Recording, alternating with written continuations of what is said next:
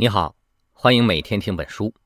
今天我要为你解读的这本书叫《随园食单》，作者是清代文学家袁枚。对于这本书，通常会有两类误解：一种是觉得它是难懂的古文，《随园食单》虽然是文言笔记，但是并不深奥晦涩。袁枚是散文大家，他的风格优雅自如、清新流畅，和今天的语体距离并不大。他写的又是和每个人都有关的饮食。所以这本书还是很好读的，真需要注释的倒是里面的食材和调料的名称。另外一种误解是觉得它不值得一读，食单不就是菜谱吗？有什么可看的？我们可别小看蕴藏在吃里面的文化分量，绝不能低估中国人对吃的永恒热情。中国人喜欢从吃里观察和体验他人的生活，抒发自己的态度。因为这是相对最自由、最少受到干扰的表达途径。张爱玲说：“从前相府老太太看《儒林外史》，就看个吃。你看，连看《儒林外史》都只留意吃，更别说看这本谈吃专著的热情了。所以，《舌尖上的中国》才会一直受欢迎。而且，《随园食单》不只是本菜谱，我们可以把它分成两部分来看。前半部分是须知单和戒单。”也就是关于饮食的各种准则和禁忌，后半部分是按照食材种类分成海鲜、姜鲜、猪牛羊肉、家禽、野味、鱼类等十二类，各自记述了烹饪方法。这些菜谱是袁枚在和天下权贵名流交往的时候搜集到的菜谱。不过在今天来看，这些食单的资料价值已经大于实用价值了。细心观察他们，倒是能从一个侧面了解清代士大夫阶层的生活，而且还能观察出江南地区的经济和物产情况。在石丹的序言里，袁枚把饮食的意义拔得很高。他说自己这个食不厌精的生活准则，既符合周公之礼，又蕴含着治国大道，是圣贤们也丝毫不轻视的话题。这种拉大旗的话术是古人的标准套路，而他接下来的意思。倒是很有道理的。一辈子显贵的人能学会居住和建造房屋，富贵传了三代之后，才能真正懂得吃饭穿衣。吃的精致和讲究，既是格调和阶层的象征，也是文化积累的表现。如此说来，这本菜谱就大有看头了。在本期音频里，我们会说到随园食单里的三类门道。首先，我们可以从这本食单里认识袁枚。谈谈有关清代士人思想和文化处境的话题。其次，袁枚总结出来的饮食准则，既和我们距离不远，又有文人的独特风度。借着这些规则，我们可以聊一聊，按照食单的标准，怎么才算吃的有品位。最后，还是要说到本书的实用价值。它的实用性不止在做菜的局部。假如你要备办一次丰盛的年夜饭，或者筹备正式的宴请。这本食单也能提供管用的心法和守则。在法国有句关于美食的名言：“告诉我你吃什么，我就知道你是什么人。”这本食单就是袁枚自己来讲自己这一辈子吃了什么，是怎么吃的。那么，咱们就先来认识一下袁枚和他所代表的清代士人文化。袁枚，字子才，别号随园老人，是乾隆时期的文坛盟主之一。从个人的经历来看，袁枚可以说是一个大写的人生赢家。他生于一七一六年，即康熙五十五年，死于一七九一年，也就是嘉庆二年，正是清代的鼎盛时期。他活了八十二岁，按照当时的标准来说是非常长寿了。袁枚生于书香门第，十二岁中秀才，二十三岁中举，二十四岁中进士二甲第五名，进了翰林院，号称。贾谊在世，后来袁枚外放做地方官，虽然算是在仕途上走了弯路，但是在地方上官声不错，很受两江总督赏识。袁枚从三十三岁起，曾经两度辞官，在三十八岁的时候彻底选择了隐退，从此他过上了富贵悠闲的名士生活。他在富庶的地区做过官，积累了一些财富，他又是天下闻名的文学家。光是为权贵富豪题写序跋、墓志铭的润笔收入就已经很高了，再加上他还善于投资理财，一辈子都过得很富裕，在身后留下了价值万金的田产和两万两白银的遗产。袁枚最出名的地产投资是位于南京小仓山的随园。袁枚的很多作品，像《随园诗画》《小仓山房文集》，也包括这本《石丹》，都是以随园命名的。这座随园既是袁枚在现实中为自己营造的休憩之所，也是他精神状态和人生态度的具象写照。相传，随园就是康熙朝的江宁织造曹寅家的园林，也就是《红楼梦》中大观园的原型。但很多历史学家经过考证，认为这个说法有误。随园的名字。来自于袁枚之前的主人雍正的宠臣随鹤德，当时是姓随的随。到袁枚接手的时候，随鹤德已经被抄家多年，园子荒芜了这么久，要价只有三百两银子。袁枚对待随园的态度是标准的文人情调，和普通权贵不同。首先，他保留了随园的读音，只是把文字改成了跟随的随。其次，他整修营造随园的原则是跟随天然。没有大兴土木的增加人造景观，而是像画写意山水那样，只略加修饰和点染。随园的建筑风格也很朴素，体现的是恬淡自然的文人情趣。比较出奇的一点是，袁枚的随园是没有围墙的，允许市民进入游览，可以说是一个小公园。袁枚的这种文化品味承接自晚明以来的文人格调，在思想和艺术观念上。崇尚新奇，感慨风气之先，不害怕世俗非议。他公然表示对儒家理学大师的不屑，还收了几十名女弟子。袁枚的私生活也可以说是放荡不羁，能坦然地追求物质享乐。而不同之处是，袁枚是主动地放弃了仕途。明末清初的主流文人则大多是无官可做，心灰意冷之后，才转而追求生活品质的。从这本《随园史单》的成书过程里，我们就能看出袁枚的生活状态。他与朝廷和官场刻意保持着距离，但是却并不对抗，而是以文化名人的身份继续与达官显贵和文人名士进行密切的来往。石丹所记录的不是官场大型宴席上奢华的官府菜，而是考究精细的私房菜。按照袁枚的自述，他每次在别人家吃到好菜，就让自己的厨师。登门去学，再将制作方法保存下来，积攒这本食单用了他四十年的时间。可以说，袁枚是把口腹享乐当成了人生头等大事来做的。要写成这样的一本书，上流社会的交际圈、充裕的闲暇时间和对美食的执着与品味，这三者缺一不可。袁枚所写的食单代表了当时的上流社会口味，食单里的一部分食材是相当昂贵的。袁枚说：“燕窝不吃则已，吃就要达到每碗二两的标准。要是在下面垫肉丝、鸡丝，只在表面放三钱燕窝，一筷子就挑完了，那就是乞丐炫富，反倒更显得贫气。而鲍鱼要事先用小火慢炖三天。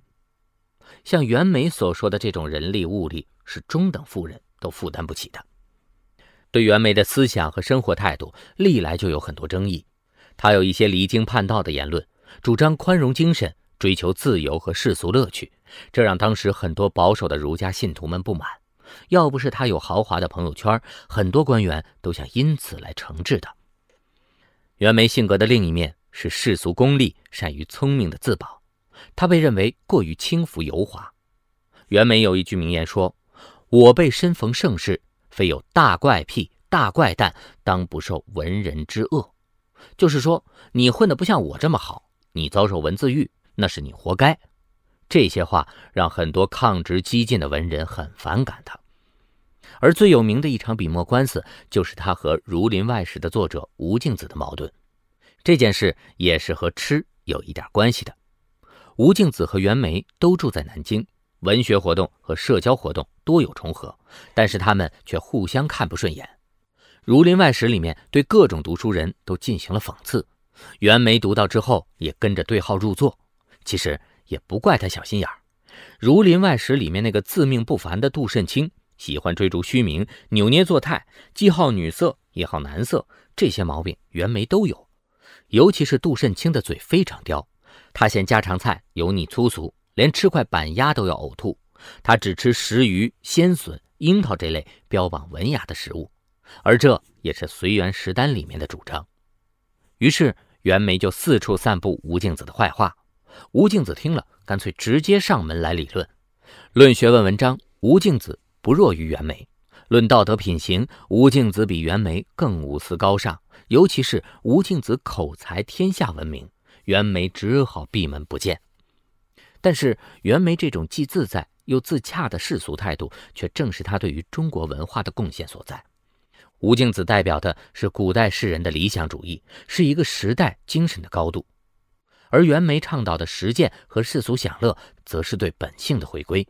他认为人的欲望是天地运行的自然动力，不需要虚伪的掩饰。这就是那个时代所稀缺的人生态度。比起满嘴仁义道德，只敢在私下里纵情声色的假道学，至少袁枚是表里如一，相当坦荡的。而写食单这种事，掌握经验技术的厨师没有能力做，一般的士大夫不屑于做。袁枚写他，可能也是故意展现自己率真、品味别具一格的一面。喜欢或者是讨厌袁枚的人都承认，他的特长就是把自己的日子经营得很舒服。说实话，要是人人都有他这个本事，很多棘手的社会问题也就解决了。何况袁枚还靠着自己的才能和经验，总结出一套理论来，使之成为中国饮食文化的记忆。不管袁枚写作的初衷是什么，《随园食单》都是今天考证传统饮食文化的一本必读书，既有文化价值，也有相当的实用性。那么接下来，咱们就按照烹饪的顺序来说一说袁枚这套饮食理论中的准则和禁忌。首先，我们先来说原材料的准备阶段。袁枚说，一般说来，一顿美味佳肴，厨师的手艺要占到六成，采购食材要占四成。同一种食材，质量不同，成菜也天差地别。各种食材都有先天的本性和特点，一方面要根据时令选质量好、适用的材料，比如猪肉要选皮薄、没有腥味的，鲫鱼要选身体扁、颜色发白的。边笋要选竹节少、味道发甜的，而另一方面也要充分发挥食材本身的特性，用得恰如其分。比如鸡鸭鱼，从头到尾的每一个部位都有适合的做法，滋味也各不相同。有人做甲鱼只用裙边，就是壳外沿的那一圈软骨，其余的全都弃之不用。而甲鱼丰富的滋味其实是在肉里的。吃咸鸭蛋，要是只吃蛋黄而不吃蛋白，也显得缺乏了味觉层次，索然无味。这种好像是取其精华的做法，既浪费了原材料，也没有得到真正的美味。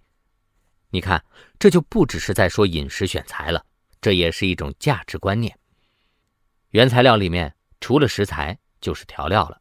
袁枚把调料的重要性比喻成女子的衣服和首饰。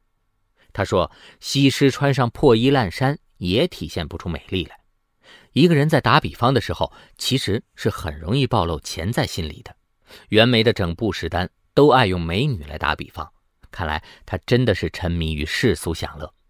袁枚强调说，酱一定要用福酱，也就是夏天制作的酱。秋油福酱是传统的酿造萃取工艺要求。秋油就是立秋时期第一抽的酱油，味道最醇厚。这个准则放在今天，就是要选质量好的调料，以免劣质调料把食材的味道也污染了。因为食品化工业的发展，现在一瓶酱油的价格从三四块钱到上百元不等，也不一定说就越贵越好。主要还是在安全的前提下，根据自己的口味做出选择。袁枚就认为镇江醋偏甜而不够酸，失去了醋的意义。其实。这正是镇江醋的风格，也是很多人喜欢它的原因。再比如说，觉得红烧肉的味道不理想，最方便的办法是换一种酱油试试。口味是件主观的事情，完全可以各取所需，而这正是烹饪的乐趣所在。食材齐备以后，就是预处理和加工环节。加工的头一条守则是保持洁净，在清洗和处理上也要得法，处理干净。操作中不注意卫生，会从菜里面吃出抹布味儿、菜板味儿。切过葱蒜的菜刀也会把味道沾染到其他食材上。对于一个好厨师来说，操作环节的整洁不只是菜品质量的保证，也是职业尊严的体现。而在材料的搭配上，味道浓厚的食物，像鳗鱼、螃蟹最适合单独烹饪；为了去掉腥气，发挥好食材本身的味道，要精心的运用调料和火候。要是再混杂其他材料，就属于画蛇添足、节外生枝了。袁枚说的这个原则是合理的，在其他的领域也适用。比如一件造型精彩的瓷器，没有必要再增加繁复的花纹和镶嵌。袁枚还以官场用人来打比方，他说：“个性突出、精明强干的能力也是要专门使用的，不能随意给他们搭班子。”不过，在吃的这件事情上，也有一些例外。袁枚生活在江南，食单里面谈论海鲜水产很内行，但是对于烹制牛肉却并不在行。他就认为牛肉也是属于味道太浓厚，不能和其他食材搭配的。可见他并不了解牛肉和番茄、洋葱、萝卜等蔬菜的经典搭配。在可以搭配的食材方面，袁枚还是总结了一些经验之谈的，像蘑菇、笋、冬瓜，适合荤素都能搭配的。葱、韭菜和新蒜适合配荤，而不适合配素。百合、刀豆最好只配素菜，而且炒荤菜宜于用素油，也就是植物油；炒素菜易于用动物油。这是至今还在被厨师们沿用的方法。在实际烹饪的时候，注意事项就更多了。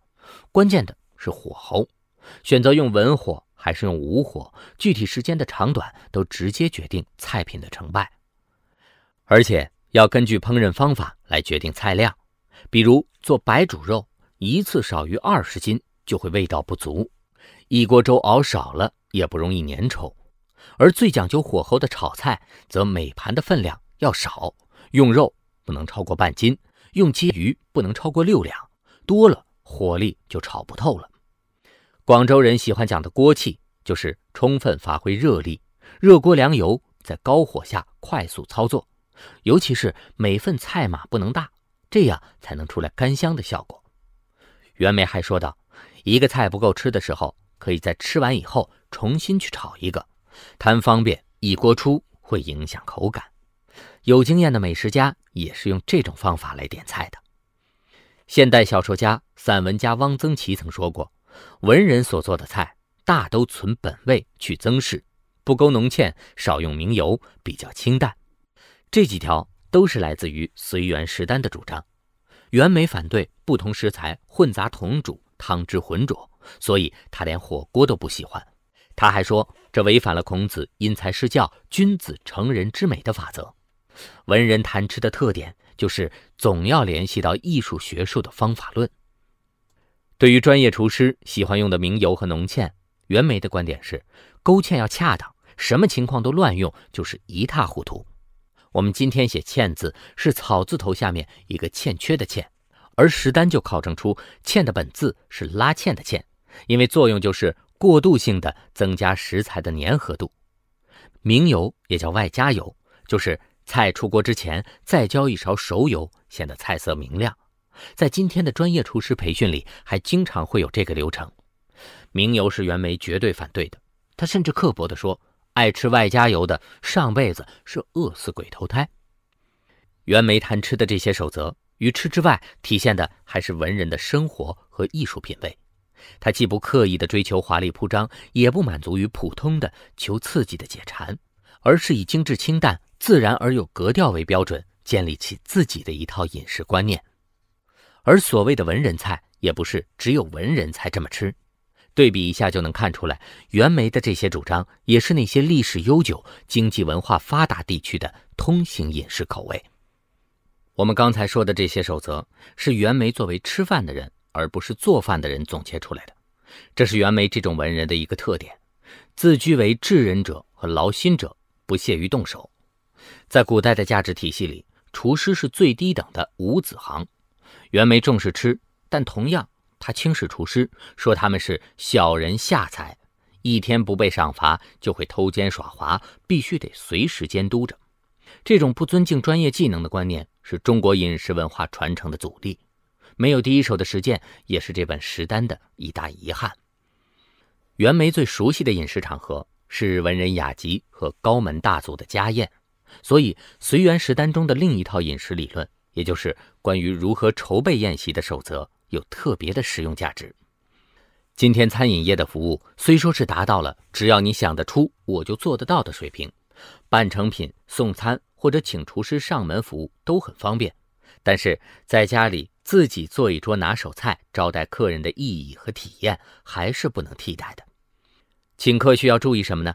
袁梅说，在时间上至少得提前三天定下日子，这是一种必要的社交礼仪。北京民谚说：“三天为请，两天是叫。”当天是滴溜，而且要提前三天，也是为了有充分的时间设计菜单、准备材料、进行前期处理。传统宴席的规格是由主菜命名的，主菜就是一桌上最名贵的几种菜，比如最高档的宴席叫燕翅席，就是同时有燕窝和鱼翅；次等的宴席是鲍翅、参翅、鸭翅席，也就是鱼翅、鲍鱼。海参、烤鸭的搭配，在今天当然不讲这种刻板的标准了，而且食用燕窝、鱼翅也违反动物保护原则。但是菜色的搭配还是要区分主次的。最理想的状态是发挥不同食材的特性，让每道菜肴的口味各不相同，互相弥补。而对于菜单的设计，袁枚反对奢靡做作，他称之为耳餐目食，就是贪图菜的名贵，只为听着动听。把菜色搞得吃也吃不完，只图眼睛好看。他说：“人一天能享用到的好菜，也就是四五道而已，乱七八糟的摆一大桌子，反会让人倒胃口。”他到一个商人家去坐席，上菜换了三次席面，光点心就有十六样。主人倒是很得意，而袁枚就觉得，在这种酒席上，连呼吸的气味都是污浊的，根本就没法下口。回到家还得再煮粥吃。以价格来体现诚意，是很多人在请客时爱犯的误区。袁枚说：“其实要是海鲜做的不好，还不如请人吃蔬菜豆腐。在食材当中，猪、鱼和鸡鸭才是真正味道自成一家的主角。猪肉甚至可以说是中国菜的首领。像海参、鱼翅这种材料本身是没有味道的，全靠其他材料的衬托。虽然袁枚说燕窝的成菜标准是二两。”但是有个太守请客的时候，为了夸耀富贵体面，搞了水缸一样的大盆燕窝，也被他奚落为不是在吃燕窝，而是在卖燕窝。请客的心思应该体现在适度和体贴上，按照现代社交礼仪标准，就是以客人的体验为中心。比如袁枚提到过一个问题：清代的菜肴分为满汉两类，满族菜擅长烧烤、白煮肉和各种糕点。汉族菜擅长溜炒、清蒸、汤菜等等。他说：“为了讨好客人，用对方的民族饮食去招待，反而一样画葫芦，不如用自己擅长的菜来招待客人。比如请满族官员吃南方菜，反倒显得新鲜有趣。这就说明袁枚聪明圆滑的一面了。这个原则其实挺有道理的。我有个朋友从北京去杭州出差，本想借机会尝尝本地菜。”没想到接待方安排在了东来顺让他觉得哭笑不得。而上菜的顺序也是需要考虑的，专业水平的宴会会根据菜的主次荤素乃至口感来规划上菜顺序。比如咸的、味道浓的先上，而酸的要等到菜过五味之后才上，这样有利于刺激食欲。尤其是不能把所有的菜都一次性的摆出来，晾凉了才吃。那样一来，就完全谈不到火候和口味了。在餐桌礼仪方面，袁枚反对频频为客人夹菜劝酒。每个人的口味不同，各有所好，没必要勉强硬让，这样反而让人生厌。无度酗酒也会妨碍集中精力品尝美食。他提出了一个很超前的方案：正式饮酒的环节应该放在宴席撤掉以后。如果是在自己家里宴客，还可以参考。美食不如美器的原则，虽然我们不能像石丹写的那样用官窑烧造的瓷器上菜，但是成套悦目的器皿确实会为进餐体验增色不少。这些说法虽然来自于两三百年前，但是如今照着操作也不会出大错。对照古人的智慧来改善今天的餐桌，不仅是一种经验的传递，也是接续文化传统的方式。这部石丹除了刚才介绍的这些写作背景、准则和饮食理论以外，还有大量的菜谱。袁枚是很为菜谱的准确性和实用性而自豪的。如果你有兴趣，可以找来原书，照着做做看，尝试一下把古代文人的格调分解成饮食中的种种细节，甚至是一种具体的味道。好，关于这本《随园食单》，我就为你介绍到这里。下面我们再来回顾一下。第一点，我们说了，本书的作者袁枚是清代中期最有代表性的文学家。他中年辞官，在南京随园过了四十多年富裕悠闲的隐退生活。他积攒了平生吃到的美味佳肴和饮食经验，写成了这本《食单》。第二点，我们说了，袁枚承接了晚明文人思想，主张自由。敞开怀抱，拥抱生活。同时，他也有圆滑自恋的一面，一直被认为思想和艺术格调不够高超。他的文化贡献主要在于对世俗生活的尊重和存续。第三点是，除了具体的菜谱，史丹还详细列举了饮食方面的准则和禁忌，从采购、加工、材料搭配和实际烹饪上都有具体的标准，这流露出生动的文人生活格调。第四点是，石丹对如何筹备宴席、如何请客也给出了原则和建议，对今天的社交礼仪同样具有借鉴意义。好，以上就是这本书的精华内容。你还可以点击音频下方的文稿，查收我们为你准备的全部文稿和脑图。恭喜你，又听完了一本书。